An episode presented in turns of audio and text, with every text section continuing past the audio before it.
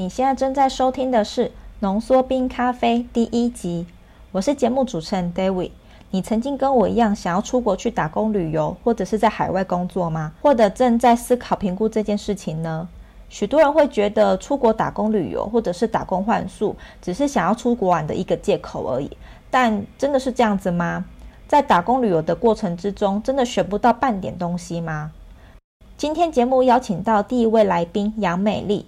今天美丽会跟我们分享，她是如何在飞到日本之前就找到打工的工作，甚至还谈到更好的待遇，又是如何从打工的过程当中申请到最长的五年工作签证，成为日本私人机场的正式员工。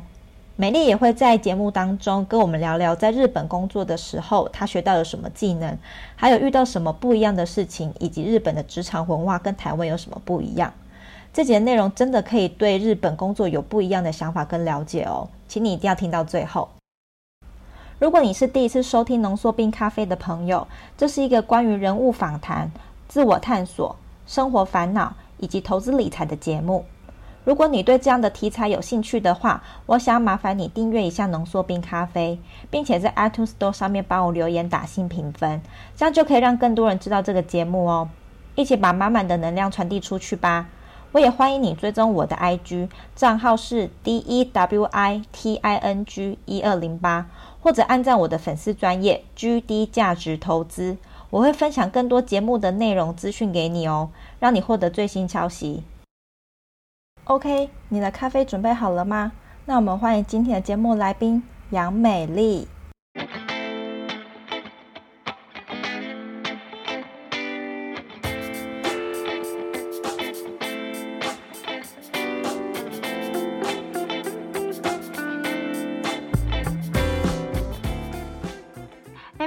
可以先帮就是大家介绍一下你自己吗？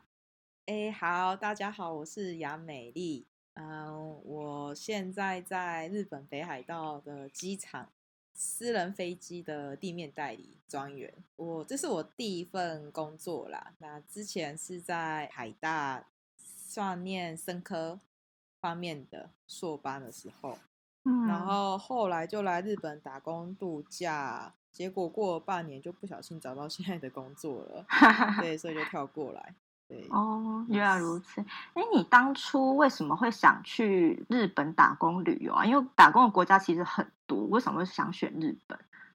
哎，其实我在念在台湾念硕班的时候，中间有一年是到冲绳做研究，嗯，那当时身份是研究生，所以其实相较那种一般交换学生受限很多。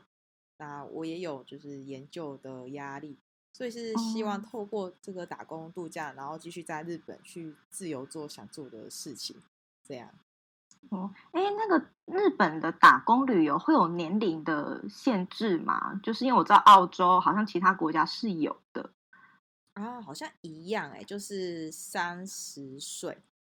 哦，三十岁之前才有办法过去这样子。哎，对，就是包含三十岁，只要三十一岁以前都可以。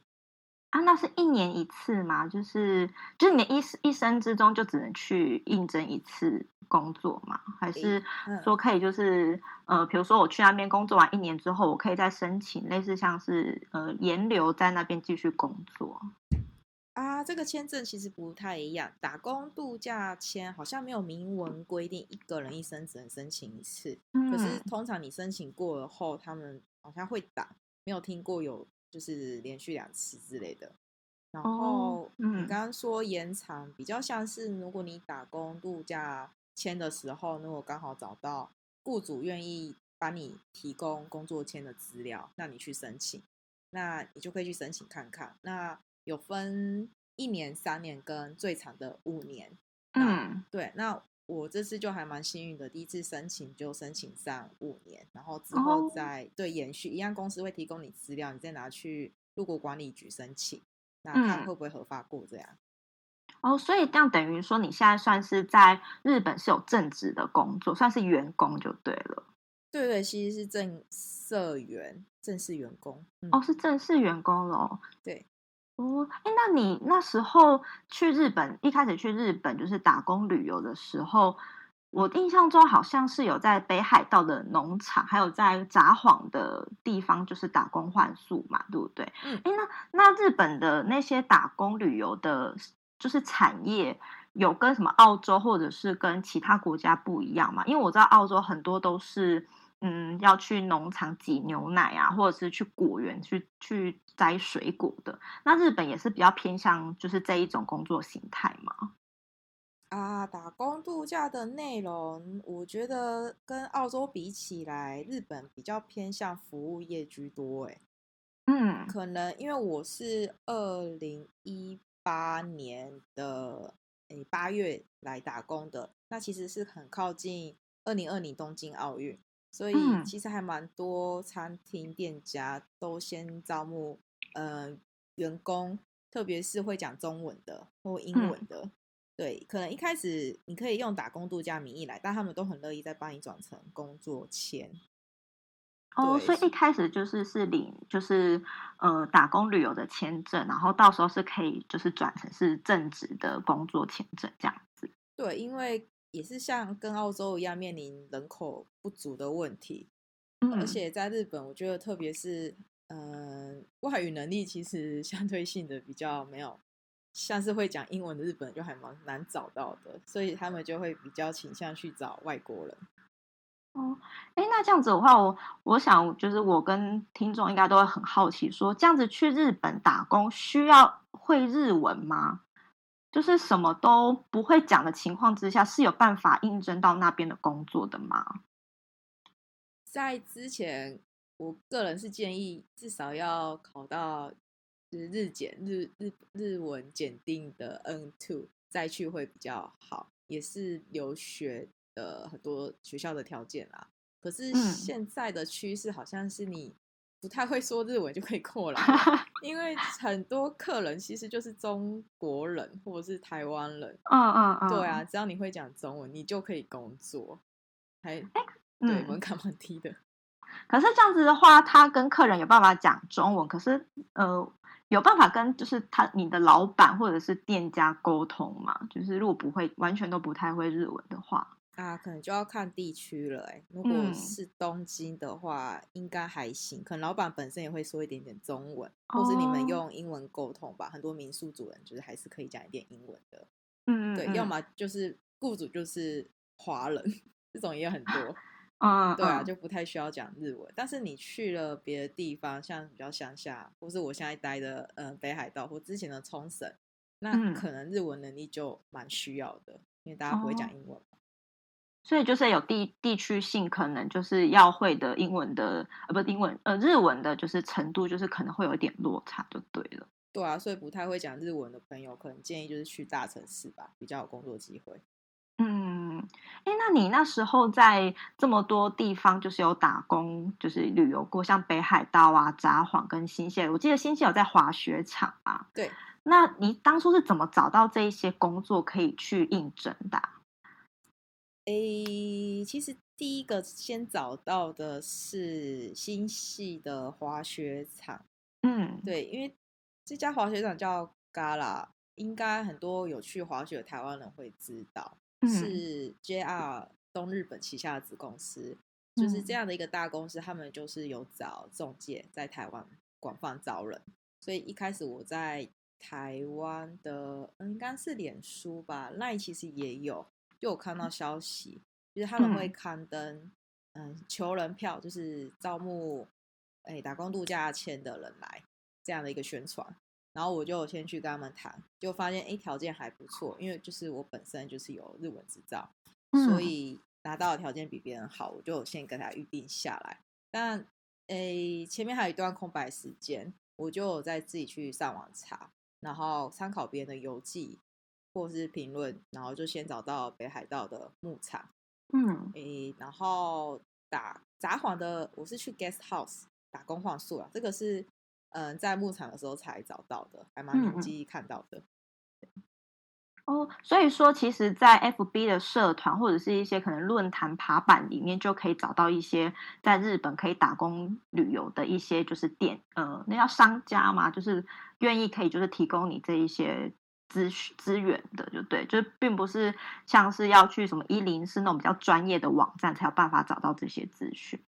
嗯，对啊，而且一方面像背包客栈吧，就是本身就去打工的人，由他们来刊登消息，感觉可信度会比较高，哦、因为对啊，他会直接跟你反映最当下的状况，然后雇主看出来的，你可能还会再犹豫一下，去那边好不好？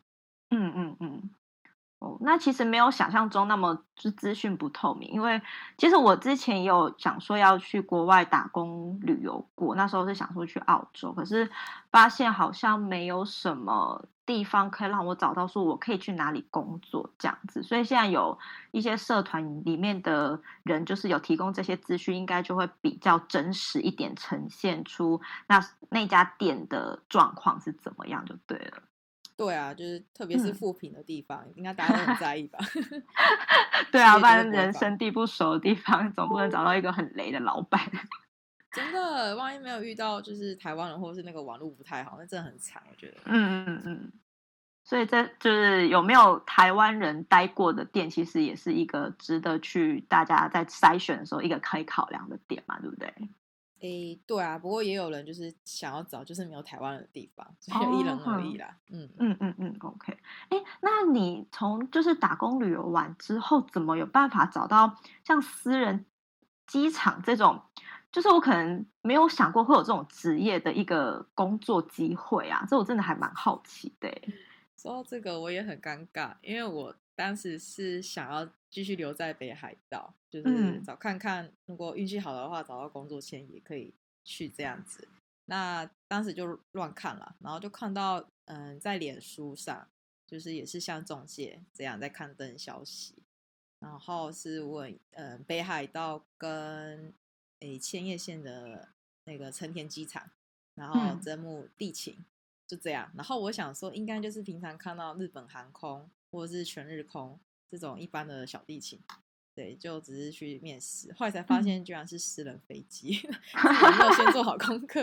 对，然后我觉得还蛮奇葩的是，呃，我就去东京总部面试的时候，嗯，诶，主管问的问题也蛮好笑的，就是他并没有问到任何的专业问题，就是你可能对飞机有什么了解啊？你知道私人飞机是什么吗？都没有，然后。呃，因为我们的客户其实都是来自于各国，然后嗯，客人来信全部都是写英文，但也很奇怪，他的面试完完全全没有英文面试，对，然后一直问我你体力好不好啊，会不会开车？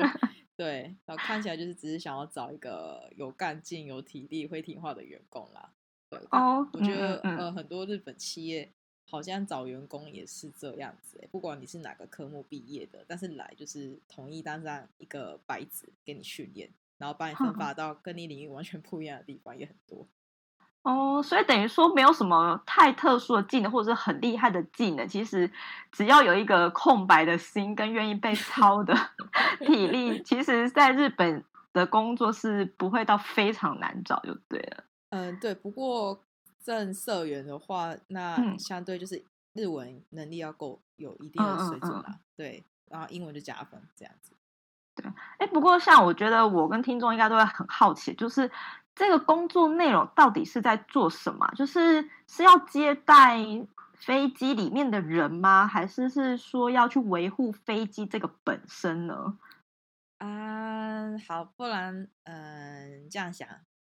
我们的客户不是坐飞机的人，是开飞机的人才对。开飞机的，对，是开飞机开飞机的人找上我们。嗯、呃，因为私人飞机不像一般的飞机都会有固定的航线嘛，嗯，就是固定飞台湾到福冈之类的。我们是私人飞机的客人，想去哪就去哪。嗯，那他们就是刚好要来日本。那其实我们算是负责日本私人飞机地面代理的。最算龙头企业啦，大部分都会找上我们，嗯、那我们就会帮他们安排这台飞机可以过来的任何许可，因为就是私人飞其实还有分很多类型，那我们会去判断，就是他进来需要什么许可，然后我们再去跟嗯日本负责单位去申请，然后再来是我们需要事先通报日本海关、入关跟检疫。就像这次疫情嘛，嗯、就是一定要先过滤你是哪个国家飞过来，嗯、然后上面坐了什么人，就是这么 detail 的东西，我们都要先呈报，都是透过我们来呈报这样。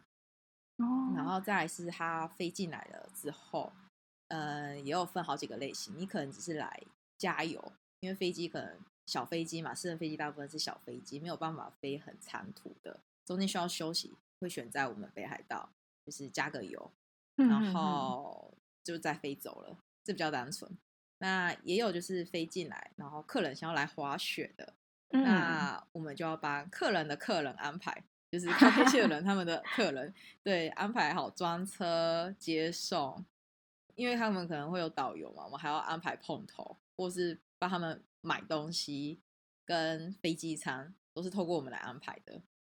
然后，嗯，咖啡机的人就是机长跟空姐嘛，嗯、我们也需要帮他们安排车子到饭店，或者是饭店要需要我们去订购。或是一些特殊安排，像是疫情来之前，就很多 飞机要求我们要帮他们买口罩，这种很克制化的要求，很任性的要求，我要吃和牛，也都是透过我们。对，然后还有一种就是可能客人进来了北海道，但是因为日本很多机场都会有他们的特殊的要求，像北海道就是要求你，呃，可能只能在哪个时段进来，然后你也不能。停留飞机，因为北海道其实还有下雪的问题，嗯，所以飞机小飞机是不能停在北海道的，就要赶快飞走。嗯、我们还要安排他之后要飞到日本的另外一个国内机场，然后那个许可又要再申请的，其实还蛮复杂的。嗯、对，就分很多类型啊，那这些都是透过我们来做。对，以上是我工作内容。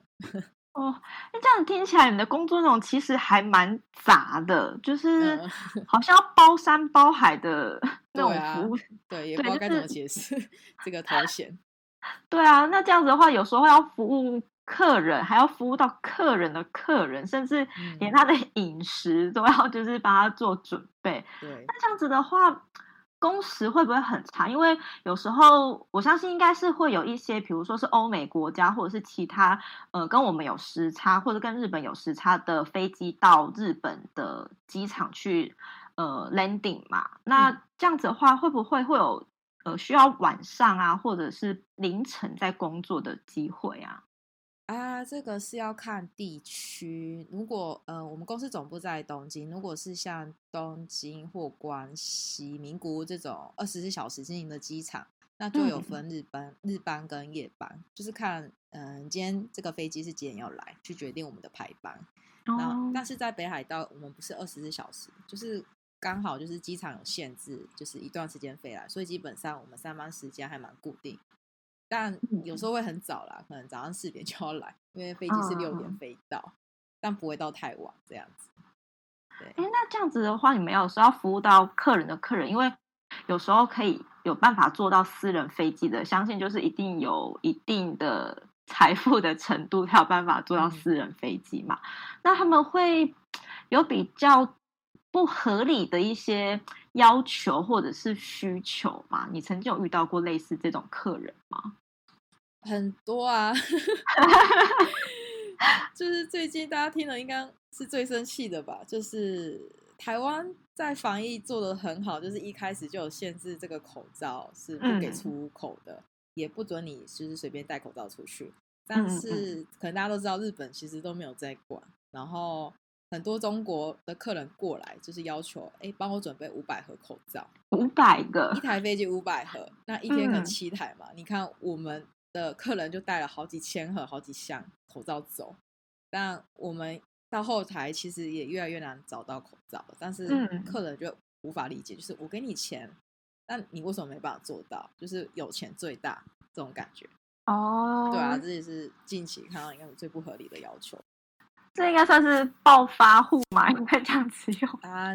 对，就是我们客户有分真的本身就很有钱的，那也有那种。中国那种突然爆发的，尤其是最近中国其实内地私人飞机发展就是还蛮蓬勃的，嗯，对，嗯嗯、所以就这种无理的客人也突然增加很多，原来如此。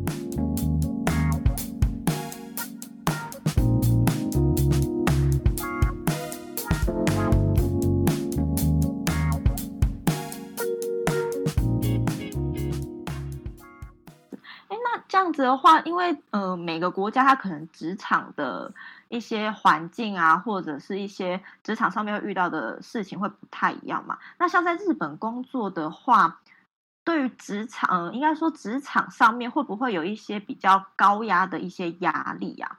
就是因为我知道日本人的做事的态度其实都非常的严谨，然后也非常的务实跟匠人精神。这样子的话，会不会就是让整个职场的气氛是非常的高压跟呃紧绷的？嗯，如果是就我目前的工作来看的话，其实我觉得还好。不过有一个。嗯文化就是大家应该都知道，在日本很注重前辈跟后辈的关系。哦，oh, 对，这个可能需要适应的地方，就因为我现在在北海道，我们办公室就我资历是最浅的，嗯、然后也只有我是女生。那、oh. 对，就变成可能有些工作像是去买咖啡吧，就是第一个一定会先叫我去，或者是可能要社长来了，刚好来出差，可能会希望我去端茶。或者是比较偏向办公室的文书作业，嗯、都会倾向让我来做。对，那我觉得也很注重团队合作的，就他们会倾向你跟同事就是和平相处。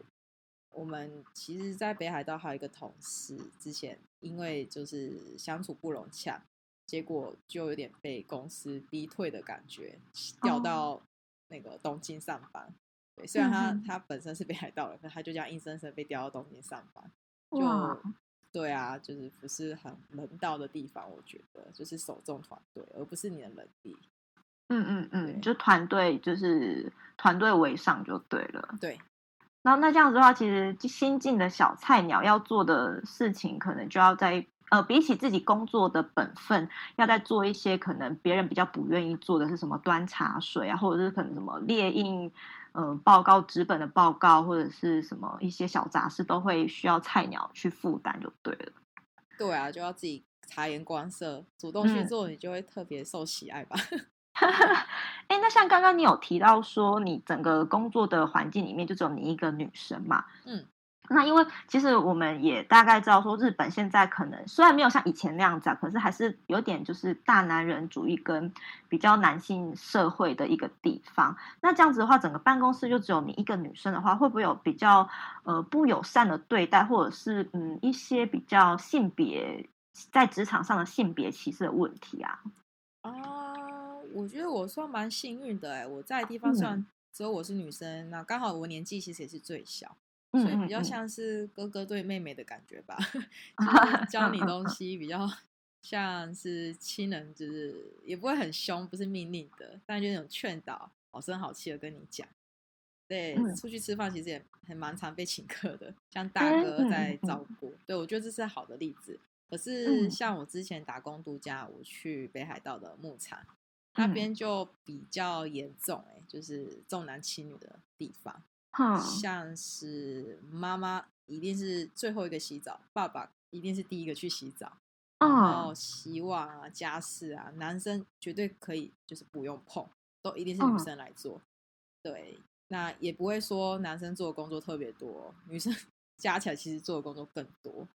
那只可能就是儿子很废啊，就是不做事情，但是妈妈永远就会宠儿子，那女儿去做事情。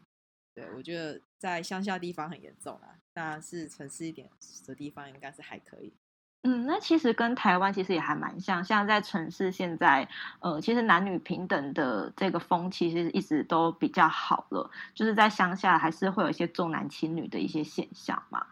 对啊，这样这样算还蛮庆幸的，嗯、没有在职场上没有遇到一些女性不友善的地方。这样，嗯，我觉得还还行。嗯，哎，不过像现在应该还在日本，应该还在算防疫期间嘛，就是现在还是不能呃不能出门，跟就是一些店是没有办法开的嘛。现在，哎，店的呃，其实日本是看各县市的县长去做决定的哦，跟台湾比较不一样。嗯，对，那我在的北海道这一块是属于还在禁令之中。嗯，对，就是可能学校晚开学嘛，然后会要求观光业的店家、餐厅，呃，自律性的嗯观点，像那个国青哥打小钢珠。对对对，日本就会有一种，呃，我没有强制你，但我希望你不要开。但你也知道，日本就是希望你不要开，就叫你不要开，不然就会公告你的名字。那这这一招其实蛮有效的，他们就会很乖乖自律这样。哦，所以就是是看每个不同的地方政府去呃实施地方的禁令，就对，不是像台湾一样是统一中央政府公布的这样子。嗯，对对，日本就是中央授权给各地。嗯嗯嗯，哎，那像我知道你最近因为就是疫情的关系，所以在家里就是不用上班嘛，然后就开了一个美丽的线上读书会。其实我还蛮好奇，为什么当初会想要做这件事情？因为有一些人就是放假就想说在家里好好休息啊，好好耍废，可是你却做了一个啊，蛮上进，然后还蛮值得大家一起共同参与的一件事情呢。对啊，为什么会想要做这件事情啊？啊，呃，其实。特别是在现在这个疫情爆发后，不是全世界大家都在推动在家上班？对对，其实这件事我也觉得就是反映出劳力工作的有限度啦。嗯，对，那刚好呃，我比较幸运，我不用上班，但我还可以领一个薪水，所以我不用在外面找继续找工作。那就是可能以后还会再遇到类似的事情的时候，我该怎么去处理？那就会有一点危机意识。所以现在办这个读书会，一方面也是逼迫自己可以一直持续在吸取一些新知识，那 share 给自己报告的能力，还有统整资料。对啊，所以一方面其实也有在学一些新的技能吧，就是像程式语言这方面的。哦，我知道你程式语言好像是在学的是 R 语言嘛，对不对？对对，现在学 R 语言。哎，R 语言跟呃，一般我们认知的那种工程的那种 C 语言，C 语言是差在哪里呀、啊？不过我本身是念生科，所以我就是这方面基础完全没有。但是学 R 语言是我自己有去在爬文看，因为本身是生科嘛，所以其实很多生科学者们都是透过 R 语言在统计资料去预测趋势的。嗯嗯，对，所以我想说，未来即使没有继续在航空业，回到生科本业，也可以使用这个工具。嗯，那一方面，R 语言其实也可以做出像一些使用者界面这种调查资料很方便的界面。但我是希望可以用在我们的公司上啊，因为其实日本可能大企业还好，但像我们家这种算小企业的，呃，还没有完全数位转型的公司很多。嗯，对，那基本上我们公司也没有在定期汇报，或是跟我们员工定一个未来一年的。目标完全没有，嗯、所以我希望有、嗯、对，可以先透过自己，然后去开发一个系统界面，就是让公司有一个分析资料的习惯。嗯，那未来我们可能很多事情其实不用做的都可以省下来，那也可以用来做一个呃预测风险吧。嗯，对啊，就是试试看啊，从我自己改起。嗯嗯嗯。那其实你在呃日本防疫的这段期间不用上班的时候，也是做很多，就是为自己呃的个人价值跟你的能力跟高技能的实力去做很多提升嘛。那其实我觉得这是一个很不错的事情，因为因为像台湾就比较不像日本要呃有点软禁足在家，其实台湾现在还是非常方便的。虽然说很多地方都有在放五星假了，可是。好像比较没有听说大家会因为放假之后，然后去做一些呃精进自己的一些行为，这样子好像就觉得放假就是放假了。所以我真的觉得你真的是一个对于自己人生很有规划的一个人，啊、一直都是这样子。台湾我看到也很多很上进的人哎，而且是相较日本人，嗯、我觉得台湾青年真的很上进，超多台北人现在不是都在那个交换技能吗？哦，对，就有好像开始有一些社团，哦、或者是因因为现在的视讯软体也很发达，嗯、然后也会开始有很多人会开始做交流。嗯，对啊，对啊，我觉得台湾的年轻人真的还蛮不错的。相当于看到日本年轻人的话，就是有体会到就是文化之间上面的差异，这样子。有哎、欸，我觉得日本年轻人比较像是要享受当下。哦，对对对，反而不会想要期许。现在想要进大公司的年轻人，感觉跟以前比起来比较没那么多了。嗯嗯嗯。哎，那呃，其实我还蛮好奇的，就是其实从以前我想去打工旅游的时候，呃，我这个想法提出给我的家人或者是我的亲友，都会被冠上一个打工旅游就只是想出去玩的一个借口。可是，这样我听完你整个故事之后，我反而觉得你在日本打工旅游是学到了很多东西，而且有提升到自己的一段过程。那有什么比较显著的技能是你过去日本打工旅游跟在那边做正职的工作才开始慢慢获得的吗？哦，有哎，很多哎，应该比台湾还多。对，不然举例好像是我在台湾其实不会开车，开那个汽车。嗯但是，因为现在这个工作有要求，你进来之前你一定要有汽车驾照。嗯，对，因为我们要在那个机场机坪开车，所以我其实就因为也来不及回台湾考了，再转换国际驾照，所以我就直接在日本报名驾训班，就是从头开始学开车，而且还是手牌。对，手牌的哦，花了我三十四万日币吧，台湾十万多，然后还有时间要两个月以上。对，这是算蛮最明显的。然后我其实也学，就是在滑雪场打工的时候也学会滑雪啦。对，虽然不是跟工作有关，但是在台湾也学不到的东西，嗯、就是至少可以单板顺下那个红线，中上级的那个线的程度。对，啊，嗯、也也会挤牛奶。对，对，现在也很会挤牛，也会看牛的状况啦。就是一些像，因为兽医来，其实也会学一下东西。嗯，对啊，看这个牛，他们发烧跟拉肚子要怎么处理。哦、对，这跟宠物其实完全没有，就是不一样啊，还蛮特别的。哎，你真的还这，如果真的是没有做过类似的行业，或者是从事过这方面的工作，嗯、要判断牛在生病发烧，好像 不是每个人都有办法知道的嘛。哦，对啊，这平时也是不会用到啊。不过牛奶这方面，就是增长知识也不错哎，嗯、就是大家知道我们的牛奶是怎么来的。嗯，对啊，而且我觉得台湾的牛奶真的，呃，喝起来没那么好喝，然后牛的。居住环境也没那么好哦，会影响到它呃牛奶的 浓醇度是吗？呃，当然天气也是一个很大的原因啦。但是、嗯、就会反，就是看过北海道他们就是养牛的环境后，就会反过来去想台湾的这个畜场的环境。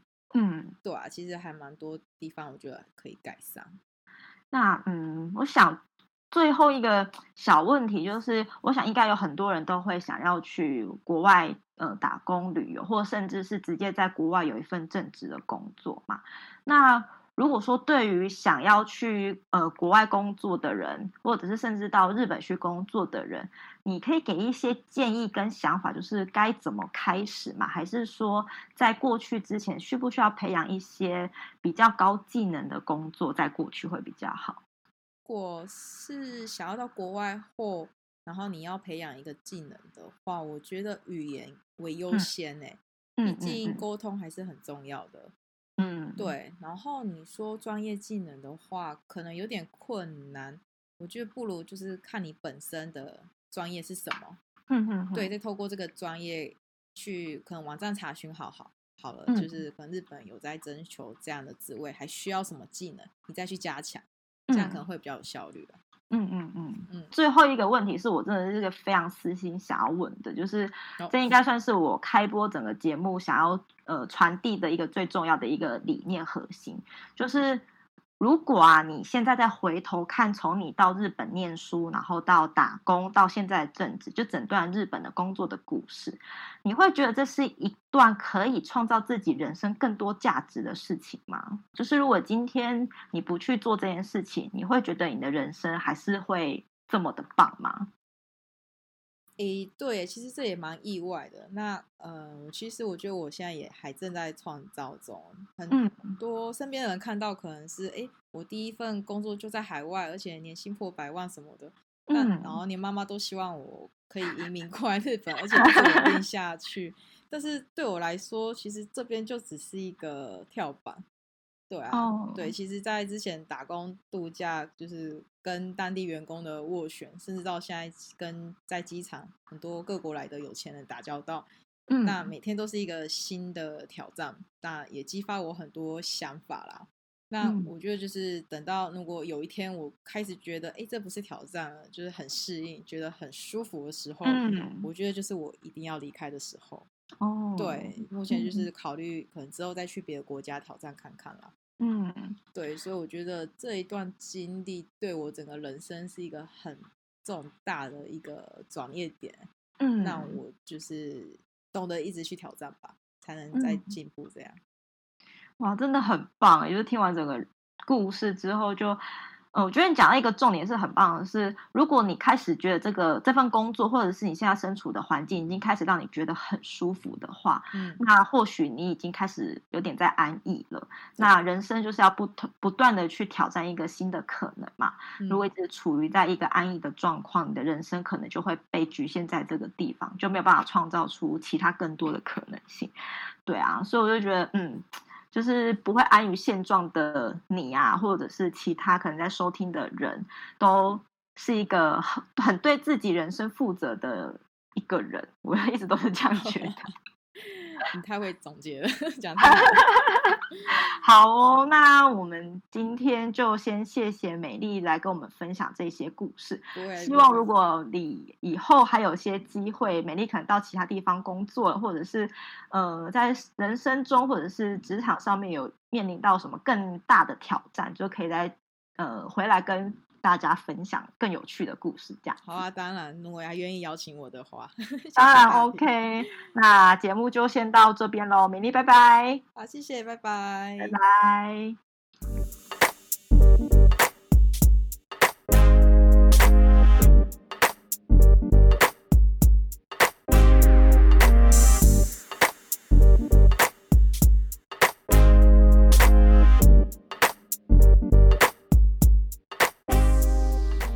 今天访谈美丽的重点精华整理：一、美丽建议，虽然现在不太会讲日文，也可以在大城市，例如京都找到打工的工作。但是如果想要有更好的条件，建议还是要有日文检定 N2 级以上的程度，而且在比较乡下或者是非大都市的地方，例如北海道啊、冲绳，也可以比较容易找到工作。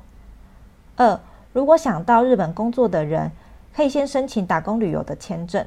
打工一阵子之后呢，就可以再询问雇主是否可以愿意提供工作签证的资料，然后再做进一步的工作签证的申请，成为正式员工。至于工作签证的效期是有分成一年、三年跟最长的五年这几个种类。三，日本职场的生态是不太管你的学历背景的，会把你当成是一张空白纸重新训练，但是非常注重团队精神，而且必须适应前后辈的文化。四。美丽建议啊，如果到海外工作的人，第一步可以先培养自己的语言能力，再寻找相关的技能会比较好。五，美丽觉得啊，如果哪一天开始觉得这已经都不是一些挑战了，或者是很适应、很舒服了，那就应该是离开的时候了，寻找下一个挑战的事物，不断的进步。其实跟美丽访谈结束过后啊，我们还有再聊了一下。美丽的北海道牧场的故事其实也是非常精彩的，而且有将她现在在日本工作的这些精彩生活拍成类似像是纪录片的形式，放在 YouTube 频道上面。只要搜寻 Pretty Young 就可以找到喽。美丽现在也开始在进修德文以及 R 语言，继续把握时间，不断的在充实自己的人生。谢谢你今天的收听，希望听完美丽的分享之后，让你有对日本工作或者是在海外工作有更多的方向。其实打工旅游是去爽，还是真的可以学到东西，全凭你的心态以及积极的程度。而且在出发之前，可以培养一些语言能力，其实也可以让家人更放心，并且觉得你好像有在为自己的这个决定做负责任的动作。或许这样子可以消除一些家人对你打工旅游的一些不好的观感。或许你会觉得美丽或者是身边周遭的人生活过得很精彩。但其实，你就只有不断的去突破你的舒适圈，勇敢去挑战不同的东西，你才有办法创造出更多的人生价值以及可能性，还有生命体验哦。OK，那今天的节目就先到这边喽。我是真的非常感谢你花时间来收听我的节目。如果你喜欢今天的节目内容，或者对你有帮助，我也想请你分享给你身边可能会需要的朋友们，或者将这集节目分享在你的 IG 现实动态上面。然后记得标注我哦，这样我才可以知道你对这集节目的想法。也欢迎你随时找我聊聊天，可以透过我的 IG 账号 D E W I T I N G 一二零八，或者私讯我的粉丝专业 G D 价值投资，只要可以帮助到你，我绝对会回答到被你据点的时候。那就下个礼拜五的早晨继续陪伴你迎接美好的小周末喽，拜拜。